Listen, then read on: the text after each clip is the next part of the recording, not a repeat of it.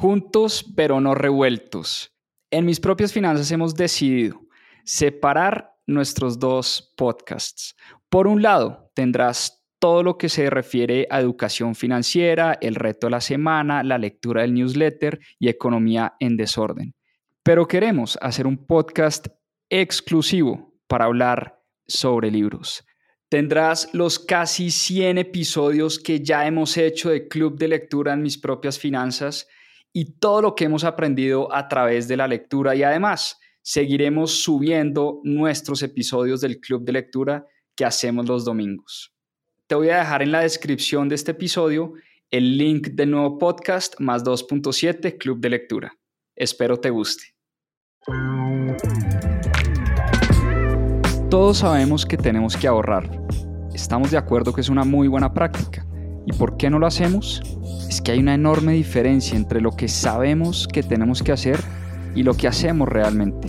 Por eso todas las semanas nos vamos a poner un reto financiero, un reto que nos impulse a la acción, una pequeña victoria semanal que nos dé ese empujoncito que todos necesitamos. Sin más carreta, empecemos pues con el reto de esta semana.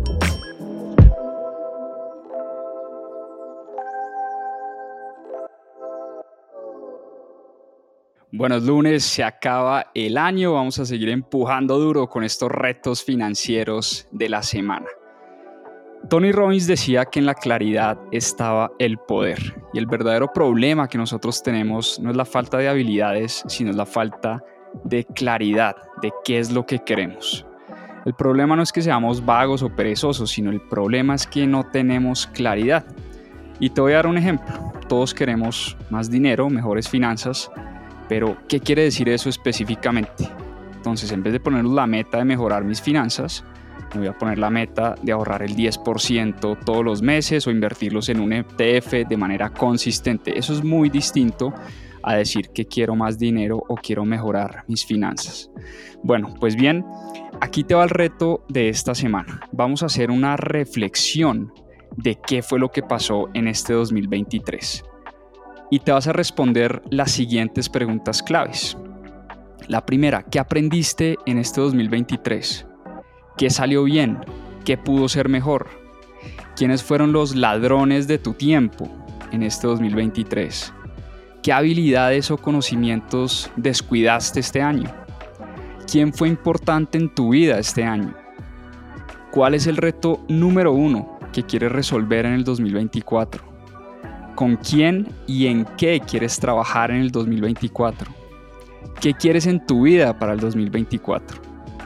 Haz este ejercicio de reflexión, es bastante poderoso. Te ayudará a plantearte las metas del 2024, pero sobre todo a tener claridad, porque recuerda que en la claridad está el poder. Y aprovecho para invitarte este miércoles 20 de diciembre a las 7 pm hora Colombia voy a hacer mi ejercicio de reflexión que hago todos los años y te voy a compartir una metodología que yo uso todos los años para entender qué pasó este año y cómo puedo proyectar esas metas del 2024.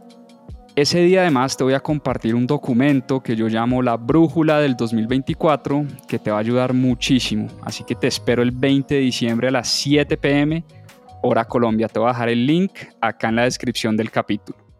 A seguir aprendiendo.